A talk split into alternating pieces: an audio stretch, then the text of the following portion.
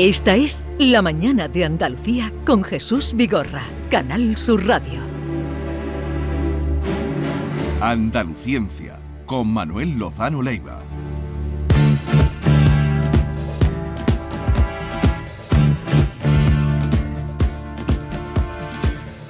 Manuel Lozano Leiva, buenos días. Hola, ¿qué tal? Buenos Feliz días. año. Muchas gracias. Que nos hemos visto desde el año pasado. Sí, sí, cierto. Con Maite sí que te has visto. Sí, Sí. sí. Con David tampoco. Tampoco son des- desertores de las vacaciones. Bueno, o Manuel Lozano Leiva llega siempre. Tú eres puntual, ¿no? Mucho. Además, casi fanáticamente puntual. Sí, sí, me gusta. Yo cada día valoro más la puntualidad, pero Sí. bueno, ya hace tiempo que la vengo valorando mucho.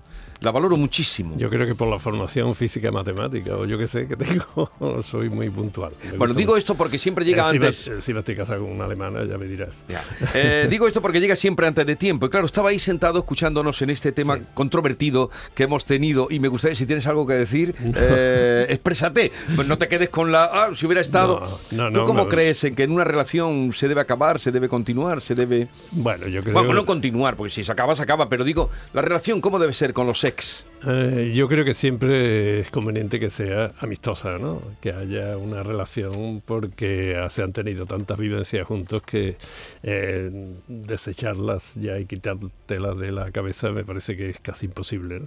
Así que yo mantendría y me- lo que me gustaría es que fuera una ruptura solo sentimental o solo y pero que esos sentimientos se encauzaran hacia la amistad. ¿La física qué dice en todo esto?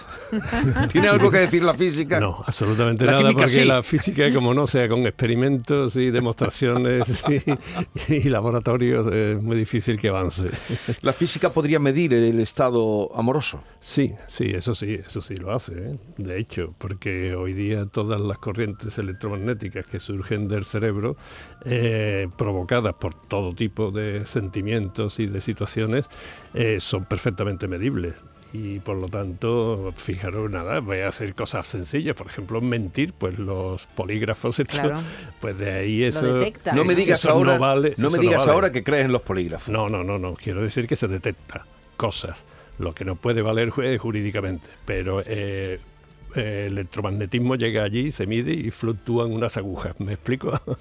que eso después se interprete de una forma u otra, eso ya es otro asunto. Y que jurídicamente valga, yo estoy de acuerdo en que no puede ser. Pero podría medirse también el est- el- los sentimientos, el Mira, amor. Con máquinas como las que tenemos aquí, que se llaman con antipartículas, además que hoy voy a hablar un poquito de esto, que son los proton emission tomography, la tomografía por emisión de positrones, que son las antipartículas de los electrones. Aquí mismo en la cartuja tenemos en el Centro Nacional de Aceleradores.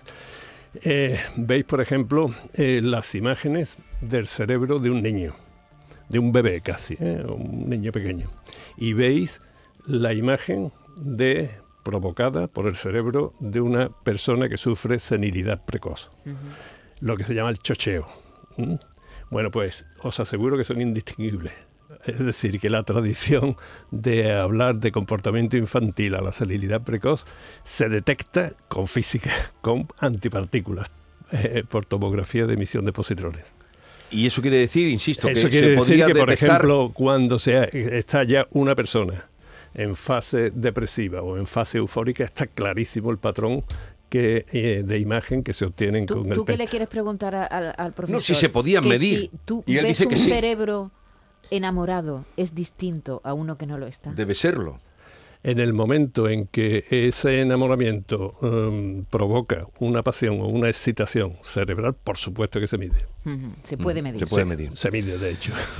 Pues si se puede hacer, algún día tendremos ese aparatito y dirá, ¿cómo estás tú? ¿Cómo estoy yo? Sí, lo que faltaba ya es que las separaciones se, fue- eh, se hicieran en función de lo que diga el aparato. Pues no, eso ya es más complicado.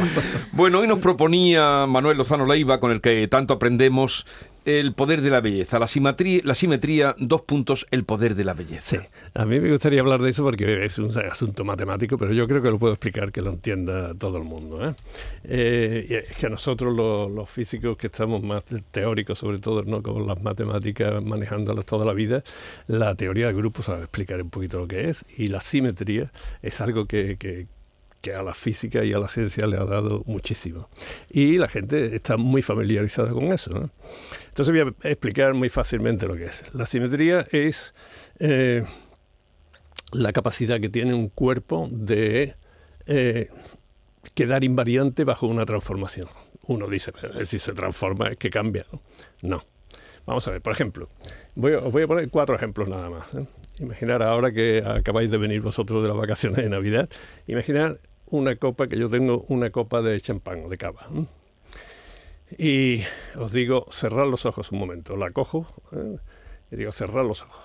Y le doy la vuelta completa. ¿m?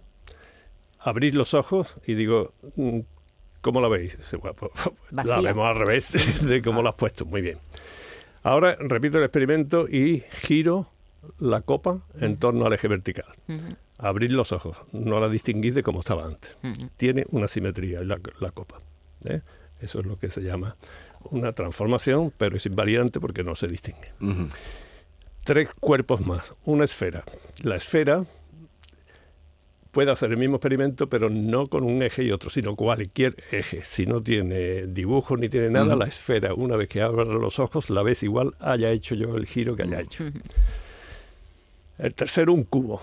Un cubo, ¿eh? como un dado grande, pero con todas las paredes exactamente igual. Ahí los giros que puedo dar son algunos. ¿eh? Desde dos vértices, lo cojo entre dos dedos, la giro, pero pocos más.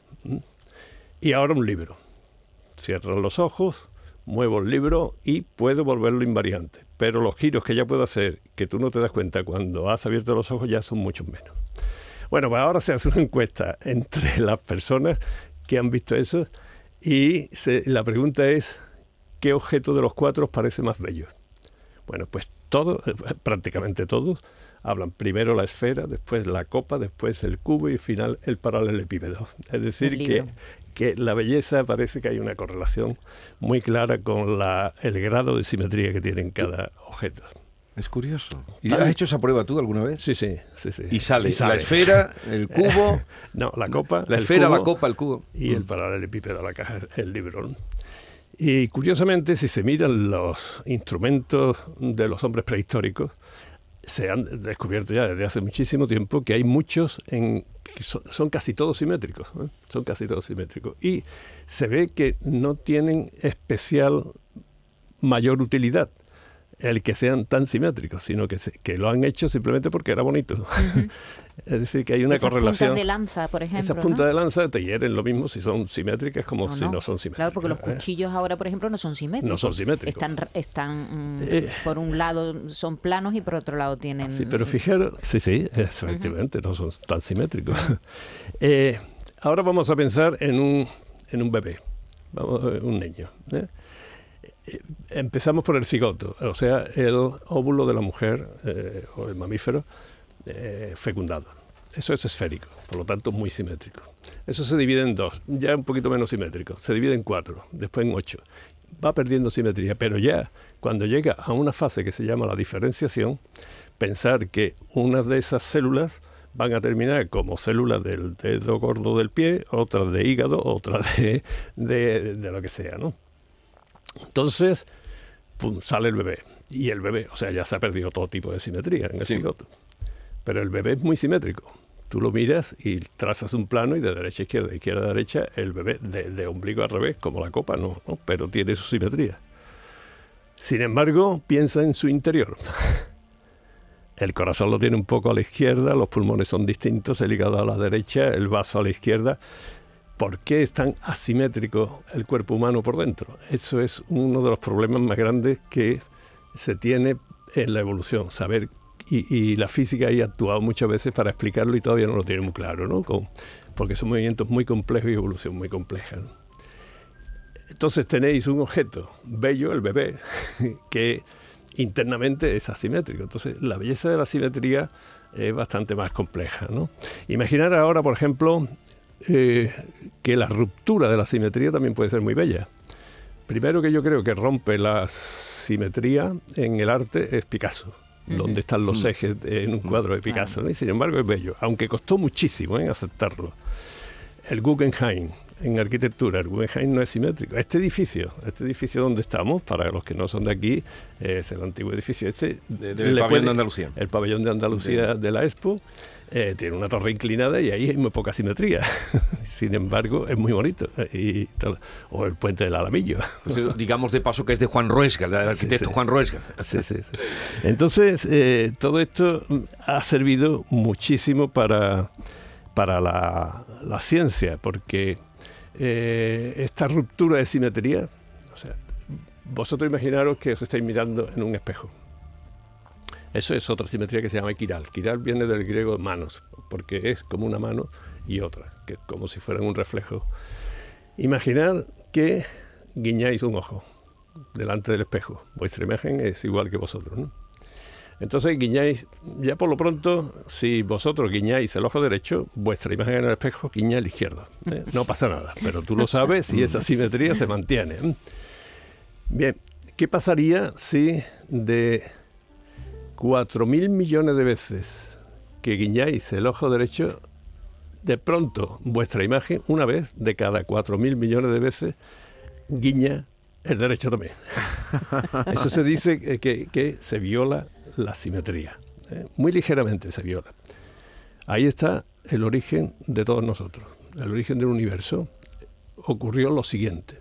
Estamos aquí gracias a una violación sutil, sutil, muy sutil de la simetría. Os voy a explicar A ver, por qué esto es Explícanos porque nos dejas ya. Imaginar el Big Bang. El Big Bang, ya lo he dicho muchas veces, es parecido, muy, un poco parecido a, lo- a- la idea bíblica de hágase la luz y se hace la luz. Bien, tú tienes un universo entero de radiación. La radiación, que son ondas, radiación electromagnética, eh, ocurrió muy inmediatamente después del Big Bang que algunas de estas eh, ondas, que son las ondas electromagnéticas, se convierten en materia, en partículas. En principio son los quarks y los electrones, partículas. Pero eso, ese mecanismo, que estamos hartos de verlo en todos los laboratorios, que así es como funciona, ese mecanismo lo que hace es generar las partículas por pares, un par partícula-antipartícula. Y una partícula y una antipartícula, que son muy simétricas también, lo- la gracia que tienen es que en cuanto se encuentran desaparecen y se convierten en luz otra vez. ¿Vale? Entonces, este universo no podría tener materia. Imposible que tenga materia, porque toda la luz que se crea, crea las partículas y antipartículas, partículas y antipartículas, desaparecen creando más luz y con el tiempo todo es luz. Y efectivamente, casi todo nuestro universo es luz, pero es casi todo. Una de 4.000 millones de fotones, las partículas de luz o la radiación, se convirtió en mm, partícula y no en antipartícula. Con lo cual se rompió esa simetría. En la imagen tuya en el espejo ha guiñado el ojo que no le corresponde. Gracias a eso es por lo que hay materia en el universo. Gracias a eso es esa violación sutil de la simetría, es por lo que se crearon las estrellas y las galaxias y los planetas de esas estrellas y las personas y todo eso. Así que si para los que crean en Dios, yo creo que eh, es bonito saber porque, y esto es, es así, ¿eh? que Dios si existió era mm, ligeramente zurdo o si se prefiere, ligeramente de izquierdas, porque no es lo mismo la- esta ruptura.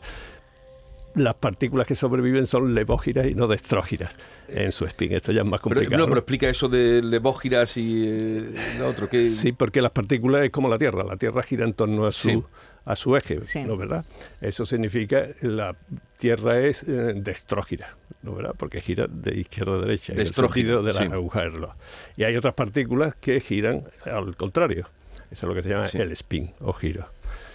Pues eh, cuando se la que sobrevive de ese par de Mm. partícula antipartícula, la de materia, es levógira, o sea, de izquierda, ir hacia la izquierda.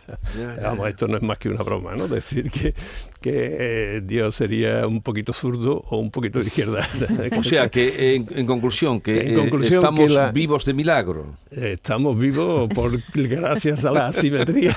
Pero en la naturaleza hay mucha simetría. Mucha, por ejemplo, Sí. pero mucha y muy poca. Vamos a ver en, en la naturaleza, fíjate, tú tienes una hoja de árbol, Sí. eso es muy simétrico, Sí. ¿eh? tiene la vaina de eso. Un árbol mm, ya no es tan simétrico y un bosque nada. Y si tú lo pones ya en una región con sus lagos y sus montañas y eso, adiós Nada. a la simetría. ¿no? Eh, entonces, el estudio de, la simetría eh, se ha hecho siempre y lo más simpático, lo más trágico, iba a decir, es el origen del estudio matemático de la simetría. ¿Sabéis quién lo hizo? Lo hizo un chaval de 20 años que murió con 20 años. Era Evariste Galois y estamos, nos tenemos que situar al final del, de, bueno, en la segunda mitad del, del siglo XIX en Francia, ¿no? en París. Este era un enardecido revolucionario, bueno, no lo aguantaba ni su madre, y eso es literal, ¿no? porque era rico, sí, sí, y cuando lo soltaban de la cárcel se iba, se iba con la madre, y la madre a los no sé cuántos pocos días lo echaba de allí porque es que la volvía loca, ¿no? con su, sus historias matemáticas y, y lo enardecidamente que defendía la República y demás. ¿no? Entonces, eh, en todo este jaleo eh, se, eh, se, provocó un duelo. Y provocó un duelo que no se sabe muy bien, hay muchas especulaciones, pero él sabía que se lo cargaba, porque no había pegado un tiro en su vida, y era a pistola. Sí. Y para colmo, uno de los que se supone que era oponente era un militar. Así que estaba frito. y, pero el tipo dijo, yo voy a poner duelo. Y esa noche, la noche antes, en lugar de rezar o prepararse o largarse de París, pues lo que hizo fue escribir y escribir a, todo, a varios amigos. Están todas las cartas, se mantienen. Y en esas cartas iba unas, no muchas páginas de formulación matemática. Y la recomendación que le hacía a los amigos era que se la enviaran a Gauss, en fin, a los grandes matemáticos de la época, porque era tan chulo que decía que no hace falta que digan que está bien o está mal, está bien, sino que la publiquen. bueno, y ahí ese fue el germen. Al otro día, por supuesto, se presentó en el duelo, le dieron un tiro en el abdomen, lo dejaron tirado a orillas del Sena y lo recogieron los transeúntes, se lo llevaron a un hospital y al otro día murió entre dolores tremendos, con 20 años. Aquellos manuscritos, pues efectivamente los amigos se lo mandaron a los grandes matemáticos, unos lo perdieron, otros no sí. hicieron caso, hasta que llegó a manos de un par de ellos que vieron que era... Y aquel fue el germen de la teoría del grupo, es decir, el germen de estudiar matemáticamente los, todo el fruto y que pueden tener las simetrías. Y en física, ya con esto no, no quiero daros mucha paliza, pero en física fue una mujer. Una mujer la que hizo lo que se llama, eh, todos los profesores que hemos dado teoría cuántica de campos y algunos más, y los matemáticos, consideran que es el teorema más bello de la física y de las matemáticas. Se llama Emmy Nether, por si lo queréis mirar, Noether, Noether, Noether. con TH. Esta Emmy Nether, eh, y, y se llama el teorema de Nether. Esta lo que hizo fue relacionar la simetría, pero no las que yo he dicho antes, ¿eh? de transformaciones eh, con propiedades de los cuerpos, de simetría, sino de los procesos, de cosas dinámicas, lo que se llama la simetría dinámica. Entonces, por ejemplo, imagínate esta mañana, pues tú te has duchado y te has secado el pelo, ¿no? Después de la ducha, y tú estás consumiendo una energía eléctrica que se está convirtiendo en eh, calentar el secador, en hacerle sí. ruido, en uh -huh. calentar todo esto. Y eso viene de... Si tú haces el balance, la energía se ha mantenido constante, desde la central nuclear o los molinos aerostáticos o, o el pantano. Se ha mantenido constante. Pues detrás de eso hay una simetría. Eso fue lo que descubrió Nether, en mi Nether. Y la simetría que hay detrás de la conservación de la energía es que el tiempo es homogéneo. Es decir, que los minutos y los segundos de nuestros abuelos eran los mismos minutos y segundos que, que ahora, que tardan lo mismo. Galileo descubrió el péndulo en el siglo XVI, la ley del péndulo, y esa ley la aplicas ahora a otro péndulo, y o sea que los segundos son exactamente los mismos. Esto cambia cuando se aproxima uno a la velocidad de la luz, porque entra la relatividad de Einstein y ya se fastidia todo, ¿no? O, o se mejora, a mí me parece que se mejora. Entonces está Emmy Nether, fue la primera mujer, la primera promoción de mujeres que admitieron en Alemania, en la Universidad de Alemania, 1898, imaginaros. Fue la primera que estudió matemáticas. Fue la primera que llegó a un doctorado. Y por supuesto jamás le dieron un sueldo. O sea, claro. cuando ejercía, sino porque no, no podía ser. ¿no? Para llegar a, a, la clase, para ir a clase, tenía que tener el permiso del, del, profesor de la clase a la que iba a ir. Si no, no te lo daban, no entraba porque aquello iba a ser un escándalo, sí, sí, sí. etc. ¿no? Así que con todas esas dificultades, en Mineder eh, hizo el teorema más bello de la física y de la matemática, ¿no? el teorema de Nether. Tremendo lo que nos has contado. Y desde luego, mm, si las mujeres tomaran venganza, no tendríamos dónde meternos. Por todo esto que cuentas. de- Yo ya de- no quiero venganza lo que quiero. No, lo que no, quiero, no, no, no, pero yo- reconocimiento, ¿no? Sí, pero, pero yo creo que lo que hay que hacer es animar a las niñas y todo eso a que estudien matemáticas, que estudien Pero este, ciencia este e hecho ingeniería. que, ¿no? este hecho que cuenta y que otras veces has traído, ¿no? De cómo se le tantas veces se les ha Bueno. yugulado en todo lo que era aprender, en todo lo que era querer. Meitner, que fue la que descubrió la fisión nuclear, tenía que ir al estaba en un instituto de investigación, pero tenía que ir a la cafetería de la misma calle al servicio de allí, porque no había servicio de mujeres ni lo pusieron. O sea, para hacer sus necesidades se tenía que ir a un bar cercano. ¿no? Es decir, que la discriminación que se ha tenido, bueno, Y el lo- mérito que, que han tenido las que han conseguido, Las pese a esas Sí, sí, sí. dificultades, Sí, ¿no? sí, sí. Bueno, Conseguir- lo que está pasando ahora en Irán Claro, o en Afganistán. En es Afganistán. que lo tenemos ahora Sí, sí. también. Entonces yo lo que me gustaría eso, más que feminismo y demás, que yo, Sí. y yo de feminismo lo que espero es que sea una palabra que termine siendo tan entrañable y tan bonita como sufragista, que ya casi nadie sabe lo que es, fueron entrañables, pues yo estoy deseando de que haya un momento en que no se sepa lo que es la palabra feminista. La belleza, la belleza, la belleza, la belleza, la belleza. El canon de belleza es simétrico, ¿verdad? Una, Sí. una persona bella Sí, sí. es más simétrica que una persona que no es Hasta bella. que ¿no? vino En Picasso, como Picasso. dice, y sacó el agua del vaso. Sí, pero los cuadros de Picasso son fantásticos, Sí. pero no bellos precisamente. Pero por ejemplo un lunar bien puesto que es asimétrico, un lunar queda Un muy bien en la lunar. cara, ¿eh? No lo sé, depende del No, y gusto. también la simetría total es antinatural, ¿no? Sí, no, no, no- no existe, existe la- además, la no existe la naturaleza. Es tan antinatural que, como dije antes, estamos aquí gracias a una ligera imperfección de la simetría. Bueno, Manuel Lozano Leiva, ha sido un placer como siempre. Eh, gracias y hasta la semana que viene. A vosotros, adiós. La belleza, la belleza, la belleza, la